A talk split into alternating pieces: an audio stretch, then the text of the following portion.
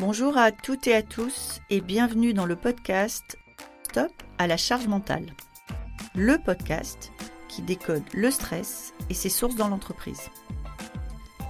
Chaque épisode est une opportunité de dire stop à la charge mentale, une nécessité pour l'équilibre de chacun et la santé de tous. Je suis Magali Siméon, entrepreneur, experte du futur du travail et maman de trois enfants. Alors, le stress et la charge mentale, je connais bien.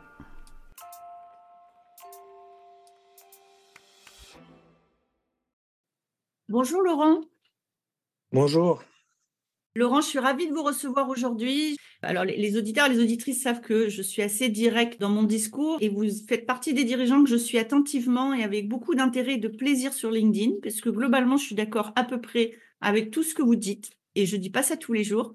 Mais je vous laisser vous présenter vous-même. Qui êtes-vous, Laurent, et pourquoi êtes-vous avec nous aujourd'hui euh, ici dans ce podcast qui s'appelle Stop à la charge mentale? Alors, donc Laurent de la Clergerie, je suis le fondateur du groupe LDLC que j'ai créé il y a maintenant à peu près 28 ans. J'ai 53 ans. Aujourd'hui, le groupe, c'est à peu près 1000 collaborateurs, 600 millions environ de chiffre d'affaires. Et puis un groupe que j'ai construit autour d'une valeur qui est la mienne, en fait, c'est-à-dire euh, le bien-être, parce que le jour où j'ai créé ce groupe-là, en réalité, si on m'avait dit qu'un jour il y aurait 1000 collaborateurs, j'aurais jamais osé le faire parce que j'ai toujours voulu faire un truc familial. Et puis finalement, on a grandi, on est devenu quelque part géant. Et j'ai toujours essayé de préserver ça parce que pour moi, l'histoire d'entrepreneur, c'est pas simplement l'histoire de créer une boîte et de faire quelque chose qui grandit, c'est aussi une histoire que je dois faire avec les gens qui m'accompagnent. Et c'était important pour moi d'avoir un groupe où je me sens au milieu des gens, même si quand on est chef, on est toujours un peu au-dessus toujours une position un peu décalée. Je connaissais LDLC euh, depuis quelques années. On a même été client euh, chez vous. Mais j'ai découvert euh, récemment, via le documentaire de Samuel Durand, la mise en place de la semaine de quatre jours chez vous. J'ai été très marquée dans ce documentaire sur la façon dont ça s'est fait, sur le fait que ça a permis aux salariés eux-mêmes parfois d'identifier des gains de productivité. Et donc, globalement, le retour qui était fait, c'était une contribution supplémentaire au bien-être des salariés. Moi, ce que je vais vous poser une première question euh, très large pour le mode racontez-moi une histoire parce que je trouve celle-là passionnante. Est-ce que vous pouvez nous raconter l'histoire de la semaine des quatre jours dans votre entreprise? D'où c'est parti et où vous en êtes? Alors, ça vient de loin. Je vous ai dit que je voulais une histoire familiale. LLC, quand je l'ai créé, ça a été vraiment dans ce mode. Et ça a été créé en 1996. Et pendant les dix premières années, globalement, on a été là-dedans. C'est-à-dire que je suis passé de 1 à 300 collaborateurs à l'époque et de 0 à 150 millions d'euros de chiffre d'affaires, un petit peu dans ce mode startup où on ne se posait pas de questions et où on était une bande de potes qui montaient leur boîte et qui avançaient sans se poser aucune question. Un petit peu différente, je vais quand même le dire, des startups actuelles, c'est-à-dire qu'on gagnait de l'argent, on était en autofinancement. Mais voilà, on s'amusait et on avançait et on créait la boîte. Je me suis rendu compte quelques années plus tard, d'ailleurs, qu'à cette époque-là, on avait zéro salle de réunion pas de comité de direction et qu'en fait, on fonctionnait vraiment comme une bande d'amis. Il n'y avait pas de lien. C'était ce qu'on appelle aujourd'hui un peu une entreprise libérée, mais sans jamais avoir cherché un modèle ou quelque chose comme ça. Ça fonctionnait naturellement comme ça. Et puis, ce qui s'est passé à l'époque, c'est qu'en fait, on a déménagé, on a pris un nouvel entrepôt, et ça s'est très très mal passé. La personne qui était sur le projet, le responsable logistique, dans lequel j'avais mis toute ma confiance, a mis toute son application, mais il s'est planté. La boîte avec laquelle il est parti n'a pas su faire le projet correctement. Et fin 2005, la boîte a failli couler parce qu'on n'arrivait plus à livrer nos clients. On était dans une situation où plus rien ne marchait. On a malgré tout réussi à s'en sortir. Après la première année où on a perdu énormément d'argent, on a quand même réussi à relever la barre. Mais on est sorti de cette expérience en se disant, oula, ok, on est une boîte jeune, on s'est éclaté, mais maintenant il faut être sérieux. Il faut qu'on recrute des gens capés parce que euh, a besoin d'un peu d'expérience euh, extérieure. Donc on a recruté deux trois profils capés pour venir nous accompagner. Et évidemment, quand on a fait rentrer ces profils capés dans la boîte, la boîte s'est structurée. Et ce qu'on était a complètement disparu et on est devenu une boîte totalement standard qui a fonctionné de façon standard et qui a continué à grandir de façon standard. Je ne vais pas dire que ça n'a pas marché. Euh, on était retombé après cette crise de 150 à 110 millions et puis on est remonté comme ça jusqu'à 300 millions. Donc la boîte a fonctionné parfaitement. On a même racheté un concurrent euh, il y a une dizaine d'années, Matériel.net, qui nous a permis d'atteindre un cap de 500 millions. Et jusque-là, j'allais dire, tout allait bien, sauf qu'en fait, bah, la boîte, elle était structurée, politique, mmh. c'était plus moi. Et je m'en suis rendu compte parce qu'un jour, mon directeur commercial de l'époque m'a donné un livre, un livre d'Alexandre Gérard qui s'appelle Le patron qui voulait plus être chef. que j'ai lu pendant les vacances, qui parle d'entreprise libérée. Et quand j'ai lu ce livre, j'ai relu l'histoire de ma boîte du début. Et ça m'a mis en projection le fait que j'étais pas du tout dans la boîte que j'aimais. Qu'en fait, je ne gérais pas ma boîte. Je gérais une boîte qui fonctionnait, mais je ne m'amusais pas dans la boîte. Et quand je suis revenu des vacances, j'ai convoqué un de mes derniers comités de direction pour leur dire on va tout arrêter, on va revenir en arrière, je veux retrouver la boîte d'il y a 10 ans. Ah oui, surprise pour certains qui, en plus, avaient dû contribuer à structurer et considérer qu'ils avaient bien fait le job. Une vraie surprise, des peurs, beaucoup de peurs. On n'est pas une entreprise libérée aujourd'hui, mais quand j'ai parlé du modèle, bah, ils se sont dit, mais qu'est-ce qu'on fout dans ce modèle? Puisqu'en gros, tu, une entreprise libérée, il n'y a plus de direction, donc nous, on n'a plus de place dans ton projet. Mmh. On dit non, c'est pas tout à fait le but. C'est plus un changement de position du management, c'est-à-dire que la volonté que j'avais derrière, c'est de dire, on va devenir accompagnant et plus contrôlant on va bah, écouter les équipes plus qu'on dirige et avancer dans ce sens. Je m'étais posé des questions d'ailleurs même vis-à-vis de moi-même sur ce sujet parce que je m'étais dit, il y a des décisions que tu as prises de façon unilatérale, est-ce que tu pourras toujours les prendre demain? Parce que de temps en temps, il m'est arrivé, euh, quand on a décidé par exemple d'ouvrir un réseau de boutiques, quand je suis arrivé à annoncer ça dans la boîte, tout le monde m'a dit, tu es complètement fou, pour pas le faire. Mais comme mmh. j'étais le patron, on l'a fait. Aujourd'hui, personne ne le regrette, mais typiquement sur ce genre de décision, je m'étais dit, est-ce que tu pourras toujours le faire? Mmh. Et en fait, ça, c'est quelque chose que je me suis rendu compte dans le temps, c'est qu'à partir du moment où on a la confiance des équipes, en fait, ils vous suivent. Ils n'ont pas le sentiment que le projet est imposé. Ils vont voir parce qu'ils savent que vous saurez reculer si vous vous trompez. Et ça, c'est quelque chose de très important. Et parce que je l'ai déjà fait, et puis dans d'autres choses que j'ai fait, j'ai aussi admis que j'avais fait des erreurs. Je vais prendre un cas très concret, un moment où j'abordais le sujet avec les équipes du droit à l'erreur je leur avais dit, et ça c'était devant tous les collaborateurs, comment je pourrais vous interdire de faire des erreurs. Et j'avais pris un exemple très concret. On vient d'ouvrir l'Espagne il y a deux ans, je viens de la fermer, ça a coûté 4 millions d'euros à l'entreprise, j'ai fait une erreur à 4 millions d'euros. Comment moi j'aurais le droit de vous interdire de faire des erreurs à 1000, 2000, 5000, 10 000 euros, alors que c'est moi qui fais les plus grosses? Donc prenez des risques, allez-y. J'avais quand même complété en disant, si vous prenez des risques à 50, 100 ou 200 000 euros, venez m'en parler, on prendra le risque ensemble. Ça s'appelle mesurer le risque, c'est bien. Voilà, pour temporiser la chose, mais vraiment de dire, j'ai pas le droit de vous interdire de faire des erreurs du moment que c'est de vraies erreurs parce que c'était de bonne volonté et on apprend en faisant des erreurs. Et donc à cette époque-là, j'ai commencé à travailler sur cette notion de on doit revenir en arrière. Ce qui est pas simple du tout. C'est très simple de structurer une entreprise. c'est beaucoup plus compliqué de la déstructurer. Et j'ai mis en place à ce moment-là des réunions avec les équipes. Justement, c'est là que j'ai eu ce genre de discours tous les ans pour faire le point avec eux en leur disant, je, vous pouvez me poser toutes les questions que vous voulez. Mais dans la première session que j'ai fait avec eux, je leur ai dit une chose très importante. On était à l'époque, on venait de racheter ce concurrent euh, qui nous avait permis d'atteindre 500 millions d'euros de chiffre d'affaires. On est en bourse et on avait communiqué sur le fait que dans cinq ans, on ferait un milliard d'euros de chiffre d'affaires. Et je leur ai lancé le message qui était de dire j'ai fait une énorme erreur. J'ai annoncé en bourse qu'on ferait un milliard d'euros de chiffre d'affaires, alors qu'en vrai, ma priorité, c'est votre bien-être. Donc, on ne communiquera plus jamais sur le chiffre qu'on ambitionne, mais on communiquera dorénavant uniquement sur le fait qu'on travaille sur votre bien-être. Et parce que vous vous sentirez bien, je suis sûr qu'on arrivera à ce chiffre un jour. Et donc, c'était le paradigme de changement de la boîte, c'est-à-dire à compter d'aujourd'hui, nous allons travailler sur le bien-être des équipes. C'est malin sans être non plus dans de la destruction. Euh. En fait, vous avez remis au centre du village LDLC ce qui pour vous était la valeur essentielle.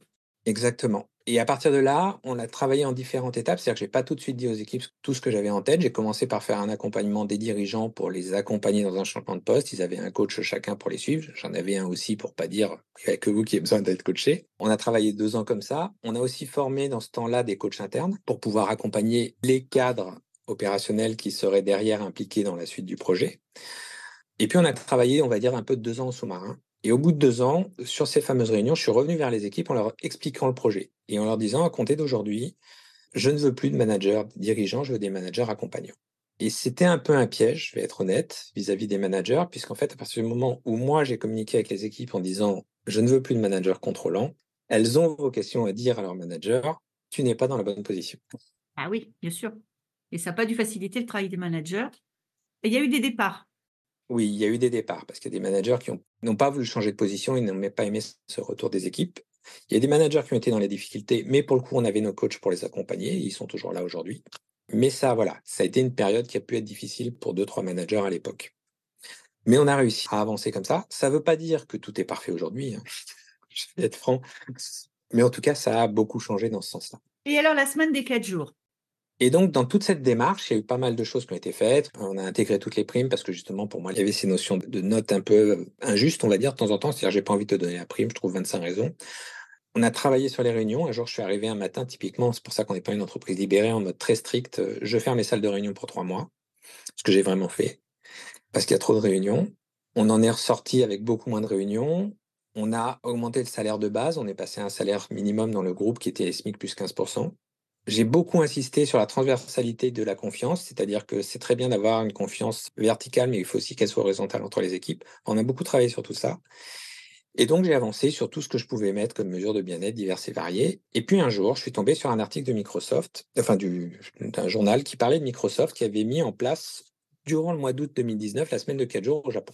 Et qui en était ressorti en disant on a eu 40% de productivité en plus, plein d'économies euh, diverses et variées, d'électricité, d'impression de, papier, enfin diverses choses. Mais j'ai relu l'article il n'y a pas longtemps, qui finit par mais on ne continuera pas. Et surtout, si on refait l'année prochaine, les salariés devront poser leur jour.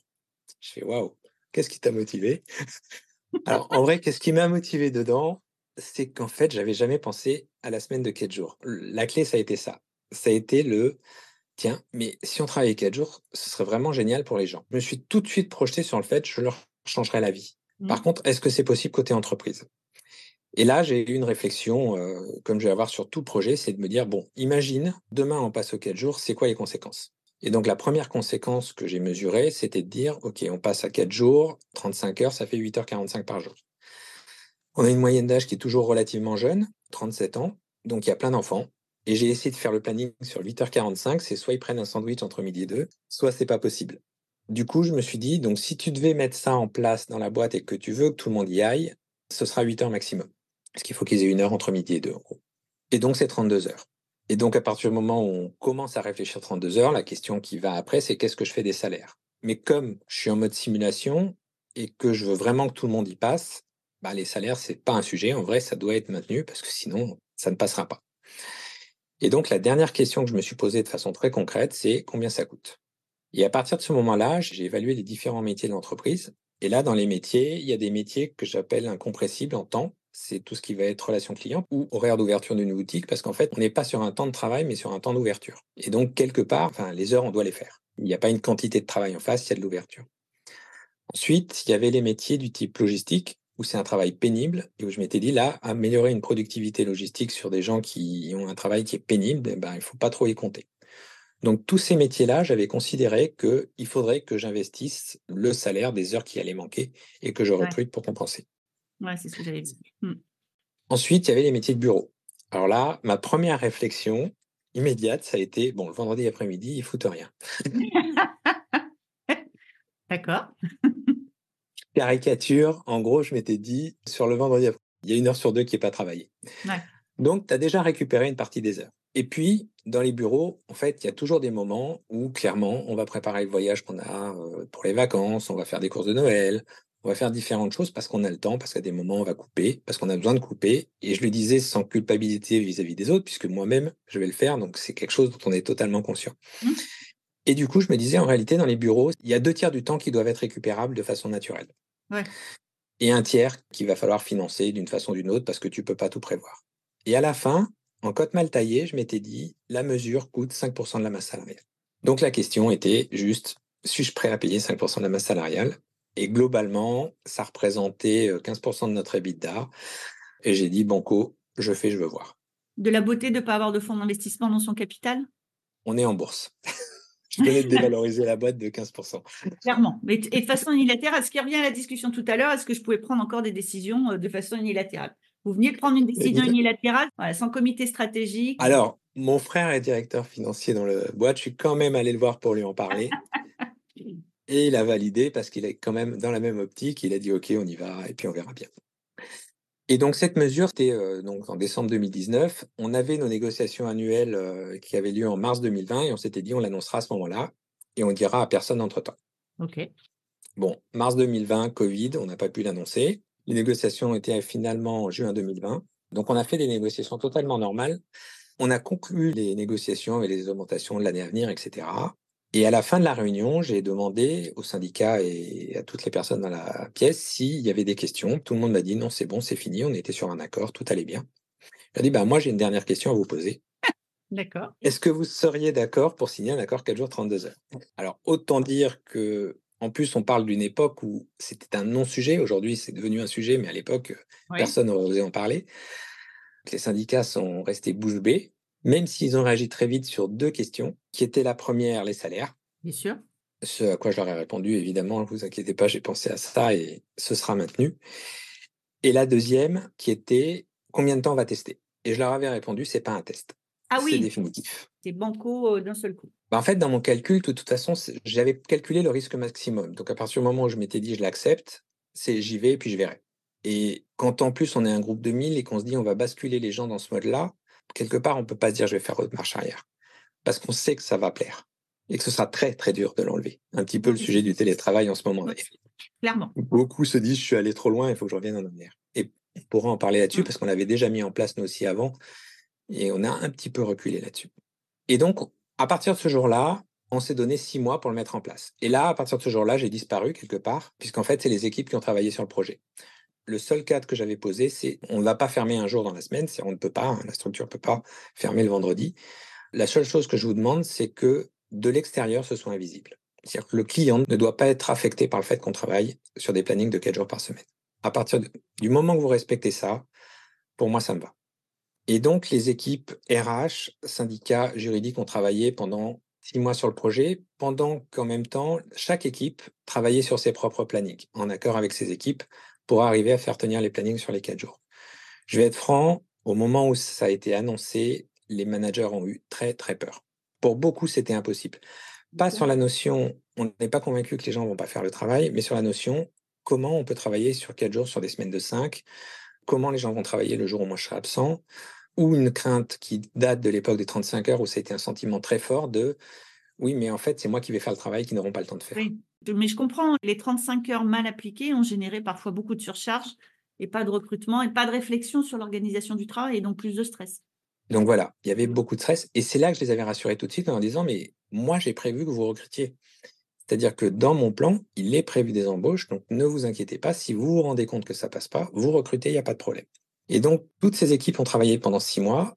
Tous se sont rendus compte de façon assez euh, parfois surprenante qu'ils y arrivaient à faire des plannings et autres. Et ils y arrivaient tellement que quand on a mis le projet en place en janvier, aucune équipe n'avait fait le choix de recruter.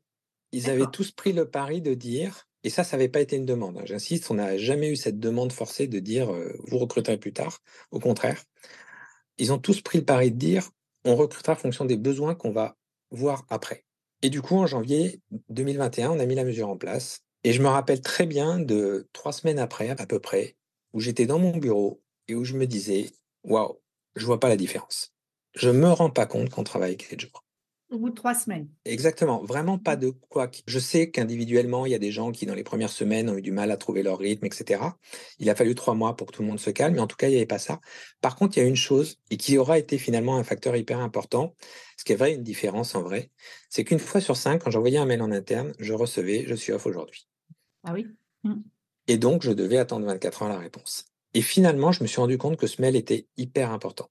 Parce qu'il a appris à tout le monde dans le groupe qu'on peut attendre 24 heures une réponse. C'est vrai. On a cassé la notion d'urgence et de stress à l'urgence en semaine. Parce que le week-end, on a à peu près l'habitude, mais au milieu de la semaine, recevoir un mail et dire je vais devoir attendre 24 heures ma réponse, voire 48 heures si mon jour off suit la personne, mmh. l'autre personne. Et bien, les gens se sont rendus compte que finalement, on pouvait attendre 24 heures une réponse et que c'était pas stressant. Et ça, je pense que c'est un des facteurs qui a le plus déstressé la boîte. Oui, je suis d'accord. Cette pression à l'urgence est, un vrai facteur de mal-être, voire même de, alors, c'est un mot qu'on utilise beaucoup, mais je trouve qu'il y a du sens de, choses toxiques, c'est-à-dire euh, de pression qu'on se met à soi-même, parce que quand un mail arrive, on imagine qu'on doit répondre tout de suite. Et donc, euh, et je suppose que vous avez ce mail-là aussi qui vient de votre boîte mail? Vous êtes à quatre jours aussi, Laurent. Alors, je suis à quatre jours, mon jour off est le mardi. Je vais être franc, pour moi, c'est un petit peu plus compliqué à gérer. Pour une raison toute bête, c'est que je me suis fait dépasser par le sujet des quatre jours, que je n'avais pas prévu de communiquer dessus. Merci de nous donner du temps. Oui, je, je vois bien. et qu'aujourd'hui, c'est un sujet qui, dans le planning, doit me prendre à peu près deux, jours par semaine. Ah oui, ça m'étonne pas. J'en ai même fait un livre, Oser la semaine de quatre jours, pour essayer de temps en temps d'ailleurs de répondre, bah, lisez le livre. Je comprends. C'est gentil d'avoir accepté, moi, de me parler directement. C'est quand même pas la même chose, mais oui, je, oui, je comprends parce que ce que vous démontrez, c'est qu'on peut euh, contribuer au bien-être, que ça ne nous coûte pas plus cher, parce que ça ne vous a pas coûté plus cher. C'est exactement ça la vraie surprise. C'est qu'au final, on n'a recruté absolument personne. C'est-à-dire qu'on était 1000 avant la mise en place et on était 1000 après. Mais surtout qu'on était en période Covid. C'est-à-dire que pendant ce temps-là, nous, liés à la période Covid, j'insiste, hein, ce n'est pas les quatre jours qui ont provoqué ça, on a fait 40% de croissance. Et ces 40% de croissance, on les a digérés sans recruter personne, en travaillant 4 jours, 32 heures. Et donc, quelque part, finalement, là où moi j'avais prévu 5% de masse salariale en plus, en réalité, j'ai économisé 15 à 20% de masse salariale. Ah, c'est génial.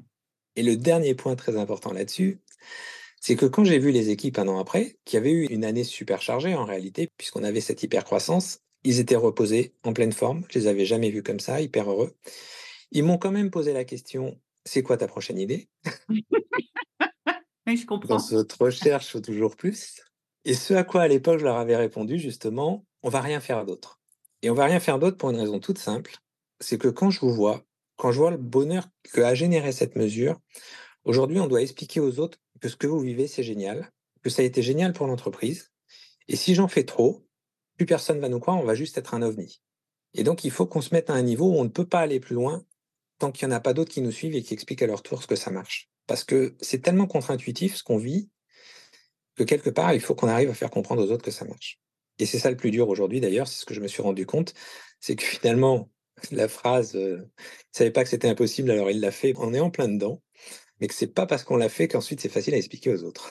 Oui, et ça sera le mot de la fin. Et euh, ça heurte tellement de croyances très, très ancrées dans le monde de l'entreprise en France aujourd'hui sur euh, euh, l'urgence, sur la nécessité de contrôle, sur la nécessité de voir les gens. Ça heurte beaucoup de croyances. Donc, mais alors surtout, n'arrêtez pas. Non, non, non, non. De ces gens qui militent pour le bien-être en entreprise, n'arrêtez pas surtout de nous donner du temps pour nous raconter comment ça se passe, parce que ça va finir par convaincre plus de gens, et puis ça va aussi très certainement euh, encourager des salariés à le demander.